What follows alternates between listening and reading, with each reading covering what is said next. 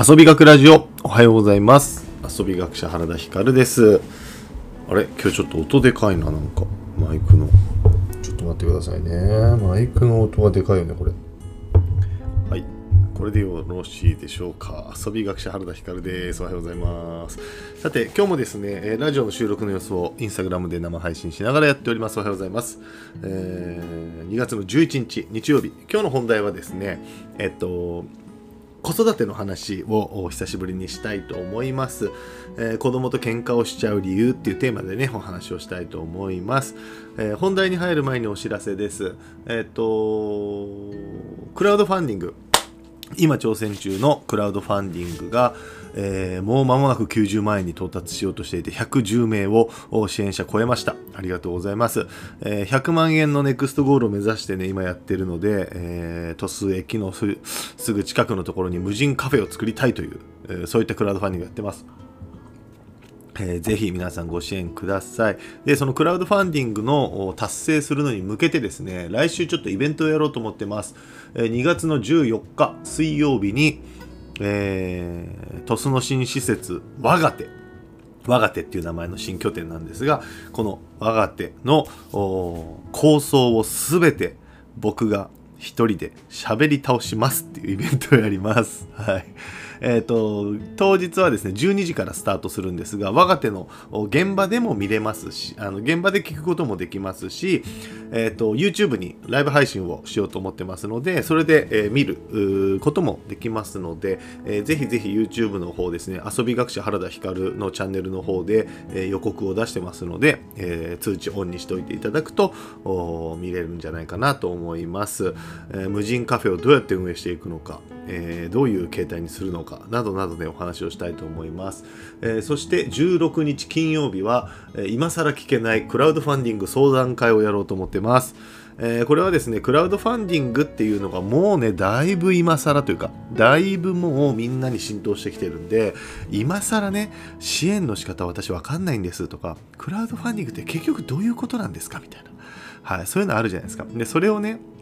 えっと、今更聞けないと思うので、えこっそり来てください。我が手の方にね、僕がいますので、時間内ずっと金曜日はいるようにします。なので、え僕、え来てもらえたらですね、えもうすべての質問にお答えします。クラウドファンディングって結局何なんですか？とかね、えどうやったらいいんですか？あの、支援ってどうやったらいいんですか？アカウント登録とかどうするんですか？みたいな。方はですね、あのぜひぜひ、えー来てみてください。実際にね、支援を手取り足取りやったりもできるし、えーまたはですね、クラウドファンディング今挑戦中なんですとか、えーうちもやろうと思ってるんです。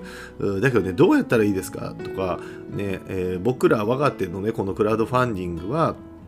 えー、とどんな風にね、えーリターンを決めたんですかみたいなね話もできますので、えーぜひぜひ2月の16日金曜日、えー我がえー鳥栖市新施設我が手の方でやりますのでぜひ、えー来てみてください。はい、ということで今日の本題です。子育てのお話をしたいなと思ってて、えー子供とあなたが喧嘩をする理由というテーマで、はい、お話をしたいと思います。まあ僕もね、うちも、えーかなりね、子供とね、いつもやり合うので、えーいろいろね僕も考察をしてるんですが遊び学的な目線でちょっと今回話をしたくて、えー子供とやっぱしょっちゅう喧嘩しちゃったりとかあるじゃないですか。でなんでなんだろうなと思った時にもうシンプルにえっとこれ答えというか、えーあれなんですけどやっぱ暇なんだよね多分こっちが親が。うん、親が暇だと干渉しすぎちゃうっていうことは多分にあるなと思っていてあのこれですね、えー皆さんなんだろうな、えー毎日毎日いそいそとね仕事に行き、えー家庭のこともして子育てもしてとかね、えやもすれば親の介護もして祖父母の介護もしてみたいな方もいらっしゃると思うので私が暇なわけない。僕が暇なわけない。っていうふうにこう思ってる人は多いと思うんですがいやーこれねやっぱり見れば見るほど聞けば聞くほどなんだけど結構あるんですよ。いろんな子育て中の方から相談を受けたりとかなんか話を聞くとねいや暇かって思うことが結構実はあっていやかくなる僕もですねえー、なんだろうな自分でやることがあったりとか自分がいそいそとしている時なんかは大して子供の所作なんて気になんないんですよ。例えば今で言うとクラウドファンディング今やってるからともかく隙間の時間があったらね、えー、SNS にクラファンの情報を投稿したりとかねえっ、とクラファンで支援してくださった方にお礼のメールを送ったりとかえっ、とクラファンでえっ、と支援をねしてもらえるように、えー、皆さんにご案内したりとか。だからそんなことをね隙間時間にスマホ使ってやりたいからそういうことをいそいそとやってたら目の前で子供がずっとなんかくだらないテレビを見てようが、えー、何時間もゲームをしてようがでも気になんないんですよ。どうでもいいむしろ。なんかもうやっといてくれぐらいの感じですよね。でこれが自分自身がだらーっと休日でだらっとしててなんかやることもないみたいになった時に目の前でずっと同じようなねテレビを流されてるだとかうん子供がダラダラとなんか寝転がってるとかうんそんなことをしてるとやっぱりイラッとして言っちゃうみたいなのは結構あるなと思ってて。で僕の知り合いのお父さんお母さんとかで子供と仲いいお父さんお母さんとか結構平和な家庭とかはねやっぱりねお父さんお母さんに趣味があるんですよ。うん、なんかねなんだ読書が趣味だとかゲームが趣味だとか釣りが趣味だとかお父さんお母さんにもやることがあれば結構子供たちを放任というよりは何だろうな一人の人間として扱ってるというか。子供と親っていう立場で私が子供を面倒見なきゃとか、うん、なんとかやってあげなきゃとかそういう発想にないんですよね。むしろ子供が自立してばしてくれればしてくれるほどお父さんお母さんも自分の時間を大切にできるからだからできるだけ子供にも自分で何でもやっててねっていうスタンスでいるでそういうスタンスで親がいてくれるおかげで子供自身も何でも自分でやろうとするチャレンジをする、うん、これがいちいち親の決済を取ってたりとかするとやる気なくなるじゃないですかこれ会社とかでもそうじゃないですか。いちいち上司の決済を取らないかんとか、いちいち上司からハンコをもらわないかんとか、えー、いちいちなんか相談して企画書出してとかしないといけない。あのなんかステップを踏まないといけないってなったらもうやっぱなんか企画しようみたいな脳にならないじゃないですか。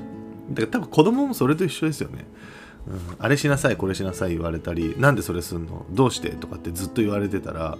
もうだるくなってやろうとも思わなくなるみたいなのは本質としてあるんでしょうけどね、うん、だからやっぱりこの僕の遊び学のね学問的にも遊び学者的にも、えーと、多くの方からね子育て系のこの相談を受けた時に、まあ、いつも言うのが、えーまあ、ともかく、うと、なんだ自分自身が遊ぶな方大人が遊べば子供も遊びますよ、うん、で子供大人が遊ぶ時にやっぱくれぐれもこれ気をつけないといけないのが子供が生まれたての0歳のベイビーは可愛い可愛いじゃないですか。そっから子供との歩み親としての歩みが、まあ、人生スタートして可愛い子供を守るという所作で、えー、数年生きていくともう子供が5歳になろうが8歳になろうがだから幼児に幼稚園に行こうが小学校に行こうがずっとなんか子供ベースで生活を設計してたがゆえにそれに自分自身が実は依存しちゃってる。遊びに行こうっつっても子供とじゃないと遊びに行けないとか、うん、ね。じゃなくて自分自身に楽しい遊びがいっぱい見つかっていれば子供をほっといても子供がいなくても子供が俺から手離れてくれたからラッキー自分で遊び行こうってなるんでなんかねこれをねやっぱりどんどんどんどん進めていった方が親子間もお父さんお母さんも楽しいことやってるから俺も楽しいことやろうって子供も思えるし。まあもちろんね年齢によってはね、えー、ほっとかないでよ父ちゃん母ちゃんみたいな年齢もあるのでそこのねキワキワみたいなのは大切なんですが必要以上にやっぱり大人が子供に依存をしてしまう、うん、これはあると思います。いやもちろん金銭的なもんとか生活のインフラは子供が大人に依存してるんだけどメンタルとか、えー、遊びとか楽しいことっていうのは大人が子供に依存しちゃうっていうのは本当にあると思うのでここはなんか自覚を持って気をつけた方がいいなと思ってる、うん、ところです、えー、今日もですね実はこの3連休なんですがうちは今日からね、えーと、遊びに行こうと思っていたんですがちょっといろいろ予定も狂っていたりして、えー、まあねまあいろんなことが起きてる。そう。ハプニングが起きてるので。なのでちょっと今日ノートにもね書こうと思いますがあのーやっぱり自分のね時間の作り方とか自分の楽しいの作り方それは外に出てアクティブに遊べっていうことばかりではなくてね家にいてもどう過ごすのか、うん、お父さんお母さんどうですかね？僕もそうですが家にいて何してますか？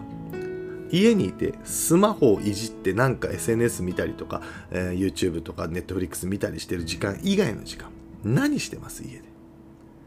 家にいてワクワクドキドキすることありますか？興奮することありますか？